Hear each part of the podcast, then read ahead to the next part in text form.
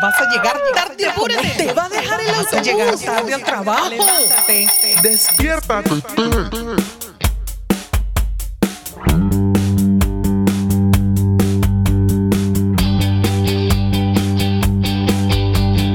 ¿Qué hace, nene? Todo tranqui. Señores, este es el tercer episodio, capítulo de la primera temporada de Despierta TT. Y como ya sabemos, estamos en un concurso. Si usted logra compartir este, este, este, este programa y más de 50 personas se suscriben, entonces voy a decirles cómo me llamo. Ese es el reto. Estos días me dijeron, mira, tú que, tú que en realidad tienes problemas para levantarte en la mañana. Y yo, sí, vale, me cuesta, no sé, es difícil. Me dijeron, no, vale, mira, tú lo que tienes que hacer es agarrar y poner el teléfono bien lejos y poner la alarma. Entonces eso hace que tu cuerpo se tenga que levantar. Entonces ya cuando estás levantado, apagas la alarma y cuando te paraste, ya está listo, ya, ya, ya, ya, ya. Y yo le mira, mi cuerpo no trabaja así. Yo soy capaz de levantarme, apagar esa alarma y acostarme a dormir. Puedo hacerlo más de cinco veces y hacerlo inconscientemente y volverme a acostar tranquilo como si nada ha pasado. Así que vamos a tener que inventarnos otras, otras distintas, otras estrategias para si oye, nos activamos temprano. Eh, Lo cierto es que la gente siempre te va a dar consejos, siempre te va a decir cómo hacer las cosas. Y está bien, de, verdad que a veces yo he tomado consejos de personas que realmente son sabias y me han ayudado, pero a veces, a veces hay personas que como que agarran la crítica y le ponen como un camisón que dice consejo. Yo te recomiendo, yo te aconsejo. Y, y entonces es como una crítica, ¿no? Disfrazada. Y siempre que emprendas algo nuevo, siempre que comiences un proyecto, siempre la gente va a criticar. Y no puedes evitarlo. No vas a poder evitarlo. Simplemente va a pasar. Y yo te voy a decir lo que, lo que yo pienso. Yo veo al criticón como un espectador. Una persona que no está haciendo nada, nunca ha hecho nada. Y por eso no entiende a una persona que sí está haciendo. Y por eso el crítico pasa a ser como un espectador y no un jugador. Y yo lo veo exactamente así. Yo veo al crítico como aquella persona que va a un juego de pelota y está arriba en la grada, bien arriba. Entonces ve a los jugadores jugando y empieza a darle órdenes al- a los peloteros, al árbitro. Si no te juega, bruto. ¿Qué estás haciendo? Pasa la pelota. Que, eh, y él cree que, que las per- los jugadores lo están escuchando. Él cree que es parte del juego, pero en, reali- en realidad está allá arriba. ¿Sí me- sí me- nadie lo está escuchando, solamente su grupo de, de amigos, si es que fue con amigos. Eh, Por lo general los criticones siempre andan rodeados con uno o otros dos que son criticones o con nadie, siempre están solos. Entonces empieza, empieza- empiezan a darle órdenes a los ju- jugadores y porque él, él piensa que él, él sabe más que todos. Pero él no está jugando, simplemente está viendo. Igualito le pasaba a mi abuelita que era muy bella, pero se transformaba demasiado cuando veía novela, era otra persona. Ese te está mintiendo.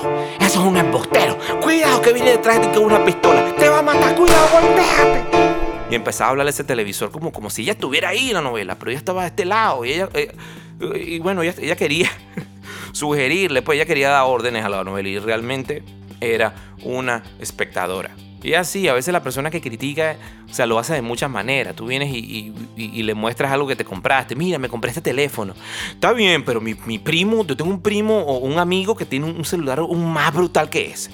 O sea, digamos otro ejemplo, eres músico, hiciste una canción, la grabaste y se la muestras a tus amigos músicos. Tú contento, pero tú no lo haces con mala intención, tú quieres compartir lo que estás haciendo. Y viene este y te dice, bueno, vale. La canción está bien, está bien. Lo único que, bueno, en vez de ese acorde de Do mayor, yo, yo le hubiese metido ahí un acorde La menor invertida con la cuarta disminuida con el bajo en Do, que es muy distinto.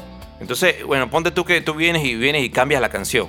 Y- y- y- y la persona quedó contenta. Oye, ahora, ahora sí suena, ¿viste? Esto es algo distinto, ahora sí suena. Entonces viene esa persona, se lo muestra a otro, a otro músico. Mire el arreglo que hice.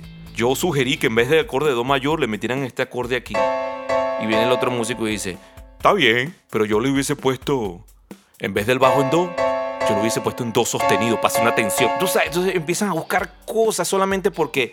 ah, porque son espectadores. Y porque no están haciendo nada por ellos mismos. Te digo la verdad, a veces cuando uno escucha mucho comentarios negativos y cosas como que no sirves, como que no lo estás haciendo bien, eso no quedó bien, tú con el tiempo empiezas a creértelo. Te voy a contar una historia, mira, eh, eh, todos saben la historia de David con el gigante, Goliat, que lo mató de un peñonazo, de una piedra, ¿no?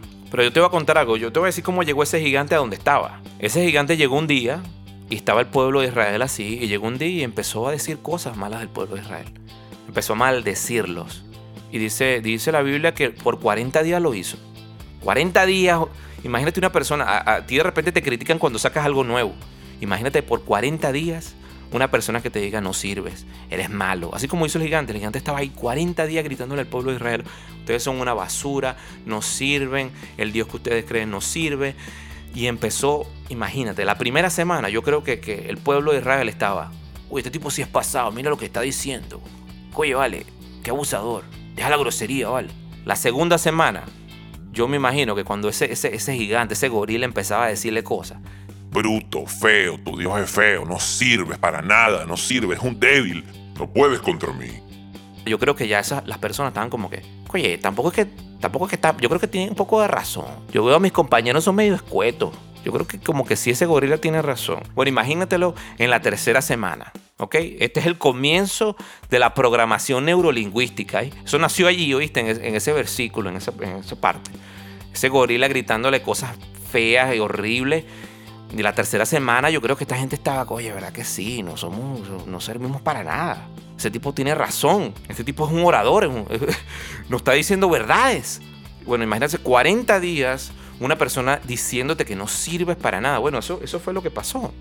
Entonces, bueno, llega David y, lo primero que dice, bueno, pero ustedes no se dan cuenta de lo que está diciendo este gorila. Ustedes no se dan cuenta de lo que está diciendo este señor. Se está metiendo con ustedes, se está metiendo con, con Dios. Y ustedes no dicen nada. Sí, pero bueno, ¿qué podemos hacer, David? Hay que dejarlo tranquilo. Me explico. Hay que, oye, hay que colaborar. hay que co- en fin, David se molestó, dijo, yo puedo matar a ese gorila. No, tú no Imagínate, si nosotros que estamos entrenados no podemos con él, ¿qué vas a poder tú si tú eres un flacucho?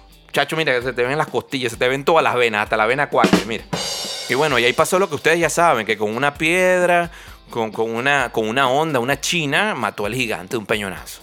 Muchos estudiosos ahora dicen, no, lo que pasa es que las piedras que agarró David en ese entonces eran unas piedras que eran hechas de, de- de titanio y tenían una punta y empiezan a inventar cosas. No, que la onda que usaba David desarrollaba una velocidad y todo el cuento, ¿no?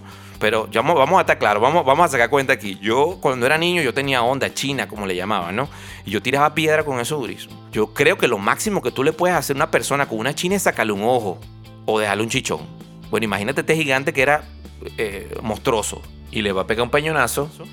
Oye, la- el chance que tiene es que le, le- lo deje tuerto con, un- con una piedra nada más. Entonces la gente no ve en realidad que, que fue Dios que hizo el trabajo, que fue Dios quien derribó al gigante, que fue Dios quien lo defendió. Ahora, ¿qué, qué podemos aprender de todo esto también? Que, que, bueno, primero Dios pelea la batalla por ti y tú tienes que echar para adelante con lo que tienes en la mano, hermano. Si tienes unas piedras y una china, una onda, dale para adelante. Tienes que seguir con lo que tienes. Emprende con lo que tienes. Sale adelante con lo que tienes. Que Dios va a usar eso poco que tienes y va a derribar cualquier obstáculo, cualquier montaña, cualquier cosa que se atraviese. Otra cosa que quiero compartir es eh, un versículo que está en Primera de Pedro, capítulo 2, versículo 1. Por lo tanto, desháganse de toda mala conducta. Acaben con todo engaño, hipocresía, celos y toda clase de comentarios hirientes. Esto va para todo el mundo, señores. Tanto para el que habla como el que, el que no, el que, el que escucha, como el que se queda callado. Si eres de los que critica y de los que de repente no puedes ver que otras personas están haciendo cosas y te molesta porque tú crees que puedes hacerlo mejor, yo te recomendaría que emprendas la, la actividad, que hagas algo que, que sea, que sea un reto para ti, para que tú entiendas lo difícil que es emprender algo nuevo. Si eres de los que siempre recibes críticas, es importante que sepas esto. Tú no te puedes defender de la misma manera. Quédate callado, sigue, trabaja, esfuérzate más todavía. Si tienes algo que corregir, hazlo también, porque a veces las críticas, digamos que te ayudan, te van a ayudar a avanzar también. ¿Ok? Siempre y cuando sea algo que te pueda eh, ayudar a avanzar, a crecer, ¿no? Y bueno, lo que ya dije anteriormente, sigue adelante con las herramientas que tengas, sigue adelante, sigue, avanza. Y Dios, bueno, Dios te va a ayudar en lo que necesites.